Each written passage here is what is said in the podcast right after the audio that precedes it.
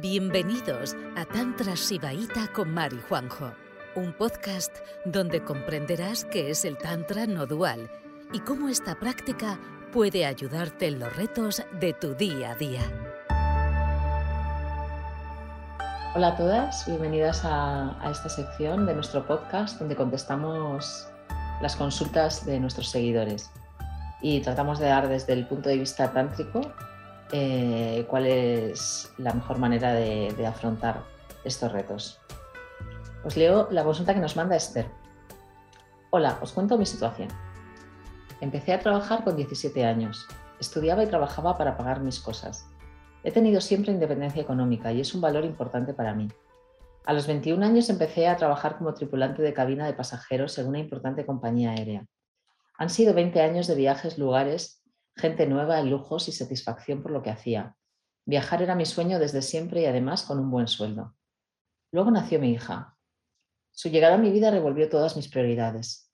Ella era lo primero y me parecía inhumano irme de viajes siendo ella pequeña. Hacernos eso era antinatural, lo mirase por donde lo mirase. Incluso cuando lo hice pasados esos tres años, me iba a trabajar con mucha pena y sufrimiento. El trabajo que había sido todo para mí en su día se había convertido en un tormento para mí, para mi familia. Al menos yo lo vivía así. Me iba llorando casi siempre, muy mal. La tenía que dejar con mis padres, un show. Me quedé embarazada otra vez, mi niño tiene un añito ya y no quiero volver a pasar por aquellas cosas. Me di cuenta que tras nacer mi hija yo había vuelto al trabajo para aprender que tenía que soltar, que ya por mucho esfuerzo que me haya costado conseguir mi plaza y por muchas ventajas que tenga, yo creo que no me vale la pena tanto sacrificio a nivel familiar. Los niños lo pasan mal si mamá se va por días y eso es así, y las mamás también. Mi tema es que renuncio a todas las ventajas de ese que ese trabajo me ofrece para quedarme en casa con mis hijos, criarlos y cuidarlos, como creo que se merecen, y estar muy presente en su etapa infantil al menos. Es algo que hago convencidísima. Lo que pasa es que han sido muchos años allí y es lo que sé hacer y estoy acostumbrada al estatus y la calidad de vida y a todos los niveles. Ahora no viajo, no exploro, no tengo el estilo de vida frenético que tenía antes, dependo del sueldo de mi marido totalmente y eso es un lugar desconocido para mí y no lo llevo bien. Él no me dice nada, al revés, valora mucho lo que estoy haciendo. Es un tema mío que no sé, que no sé verme en esta situación, a pesar de haberla elegido yo y de ser lo mejor para toda la familia. Ando buscando una nueva profesión que me dé vidilla sin sacrificar el, acompañamiento de mis hijos y no sé si existe tal cosa. Muchísimas gracias por leerme y ayudarme. Os mando un beso enorme. Bueno, Esther, no, te entiendo perfectamente yo también he, dejado por etapas, en las etapas infantiles de mis hijas, de trabajar y, claro, esto aparte de abordarlo desde el punto de vista tántrico, ¿no? de ver cómo puedes eh, pues tener claridad para esta situación, te voy a hablar, como siempre digo, antes que, antes que la conciencia del feminismo. ¿no? Pues nos han vendido esa idea de la libertad de la mujer, ¿no? haciendo lo mismo que los hombres pero, pero nosotros, nuestra llamada a los cuidados de los hijos y lo bien que lo hacemos ¿no? y, lo que, y lo que nos necesitan, es algo que, que es patente. ¿no? Y, cuando, y cuando llega ese momento de, de, que alguien tiene que afrontar los cuidados de los niños, pues es verdad, las madres, a mí me ha pasado, no, no es que me guste dejarlo en manos de otras personas. Eh, y al final tenemos que elegir, ¿no? Y, y, cuando optamos por los cuidados, casi siempre las mujeres, porque tradicionalmente se ha hecho así, pues nos quedamos en una situación un poco de indefensión, porque, porque cualquier problema que luego tengamos en la pareja, pues al final la que, la que estás indefensa eres tú, la que no tienes un sueldo, la que no, la que no tienes una, una estabilidad económica, pues eres tú. Que luego sí nos da muchísima, muchísima felicidad ¿no? estar ahí, los hijos realmente nos necesitan. Yo te dejo caer que, que, que eso no es, venga, yo dejo, yo me ocupo de los niños y tú, querido, vete a trabajar, ¿no? Porque eso ya te digo que nos deja en una posición, si ya en el patriarcado la mujer siempre está por debajo del hombre, pues el hecho de que el hombre gane dinero y nosotras no, ya nos deja aún en, en, una, en un desequilibrio y una desigualdad más grande. Yo te voy a decir así como cosas que, he visto a mi alrededor, a mis amigas feministas, ha sido que cuando han hecho eso, se ha hecho un cálculo de cuánto dinero se ahorra de cuidados ajenos, babysitters, eh, limpiadoras del hogar, ¿no? Y, se ha calculado un sueldo y mis amigas les han pedido a sus parejas que les paguen un sueldo eh, para que ellas realmente tengan un dinero que consideren suyo y, no haya esa sensación ¿no? de que mi marido me mantiene, cuando tú realmente igual estás trabajando muchas más horas que él en casa, en los cuidados, incluso en los cuidados de él, porque oye, que los maridos también necesitan cuidados. Así que sí. sí. A veces más que los niños. Entonces, primero planteátelo así, que, lo que estás haciendo tiene un valor económico que si no lo estuvieras haciendo habría que pagar a otras personas los cuidados de los niños. Incluso aunque tengamos familiares tipo abuelos que, lo hacen, también tenemos que asumir que eso tiene un valor. Tiene un valor y, y, valorarlo económicamente. Eso ayuda para ver las cosas un poco desde otro punto donde no te sientas tan vulnerable y vulnerable en el mal sentido, más bien indefensa. Y, bueno, en, lo tántrico ya te dejo a ti, que ya habla mucho. No, tampoco tengo muchas cosas tántricas que decirte en cuanto a práctica, simplemente pues cosas que me llaman, que me llaman la atención del discurso, ¿no? Em, porque, bueno, es todo muy coherente y muy sano lo que estás diciendo, ¿vale? O sea, en plan, que tú realmente tienes una llamada para, atender a los niños y dejes tu trabajo, todo eso está bien, está ahí todo bien, ¿no? Em, pero bueno, lo que me llama la atención es que aparte de, o sea, que lo que realmente te molesta, aparte de, que nunca has estado ahí y tal, es que es como que, como que te sientes, hay una sensación de, monotonía, ¿no? En, esto, Dices que, que buscas un trabajo que me dé vidilla, Em, y estás buscando algo así pues como que te, que te, dé vidilla, ¿no? Y como si, como si, como si la sensación de vidilla viniera por el trabajo, ¿no? O sea, yo creo que tú puedes estar, eh, ser una persona totalmente plena eh, haciendo lo que estás haciendo, porque es lo que te llama ahora, ¿no? Es lo que tienes que hacer ahora, ¿no? Em, pero yo creo que el problema en todo esto está en otro sitio que no has tocado prácticamente que no has tocado, que es la relación con tu, pareja.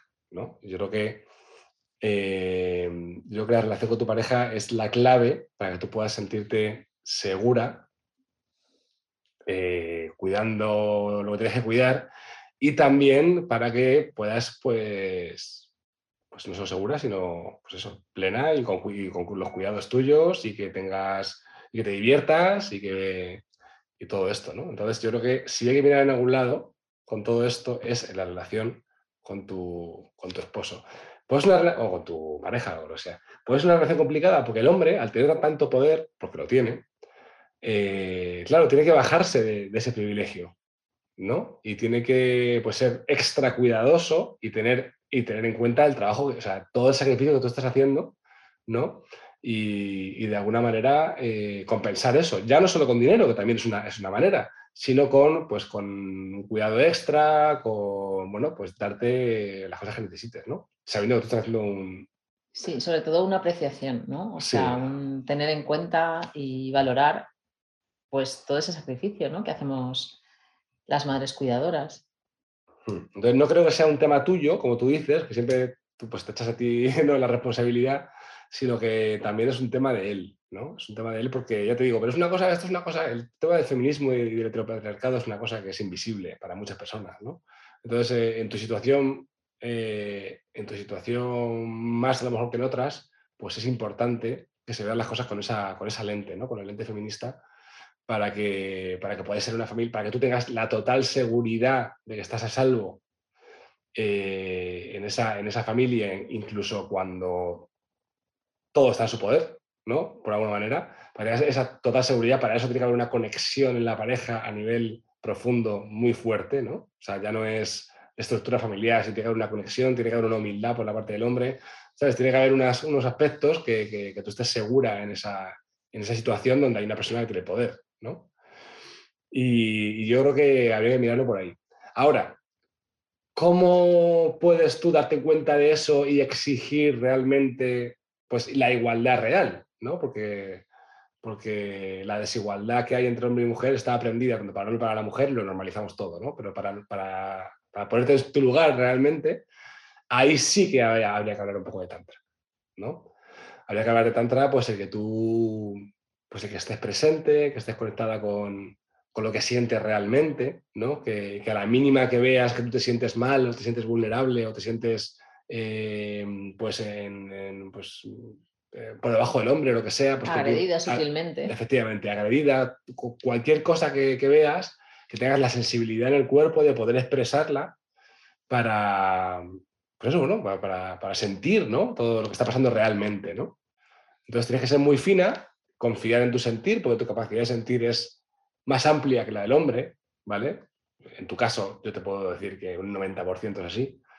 Eh, 90% de probabilidad que es así. Entonces, pues eso, todavía confiar más en tu sentir, eh, en esa, esa, sensibilidad, esa vulnerabilidad y, y por ahí los tiros.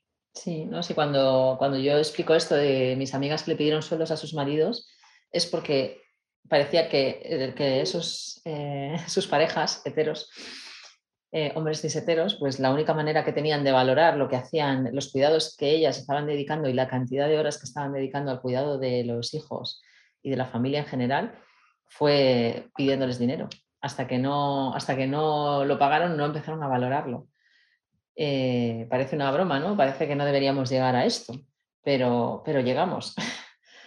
Entonces, el Tantra es una vía más que feminista, ¿no? nos pone a las mujeres como más conectadas con la conciencia y por eso la práctica del Tantra ha hecho que, muchas de las parejas que trabajan con nosotros, pues de tener una relación súper desequilibrada, donde se había perdido toda la conexión, ellas se sentían ya totalmente desconectadas, ellos ya buscando lo siguiente, pues han vuelto a encontrar un terreno de conexión ¿no? al, al ser los dos vulnerables, ¿no? Pero al final siempre el paso es, eh, cuando tú estás en la vía, pues tú eres la primera que puede ser vulnerable, eh, exponer cómo te sientes, sentirlo de verdad, poner tus límites y hacer que, y sobre todo tener una presencia que haga que cada situación de tu día a día eh, sea nueva en cada momento, que es algo también muy interesante del Tantra.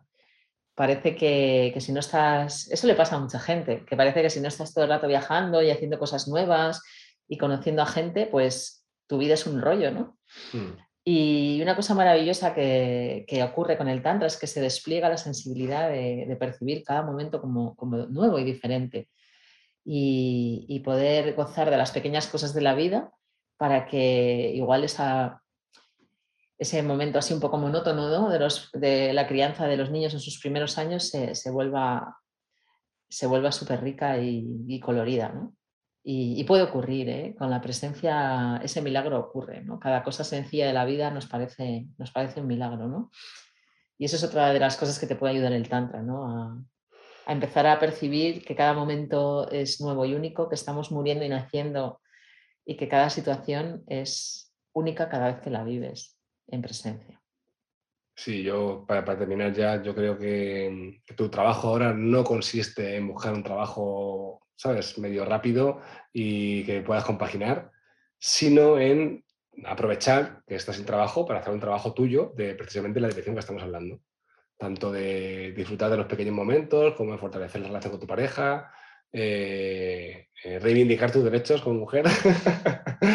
y yo creo que ese trabajo realmente a la larga va a ser mucho más satisfactorio que simplemente salir del paso con un trabajillo de media jornada que encuentres por ahí eh, creo que está más en la dirección esta de la conciencia que, en la dirección de buscar una alternativa fuera rápida para poder sentirte mejor.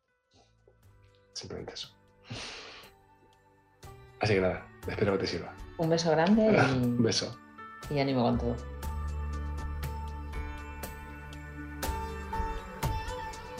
Gracias por escucharnos. El próximo jueves volveremos con otro episodio de Tantras y Baita con Mari Juanjo. Si quieres mandarnos una consulta y que dediquemos un episodio a los retos de tu día a día, puedes hacerlo en nuestra web, que la encontrarás en la descripción de este podcast.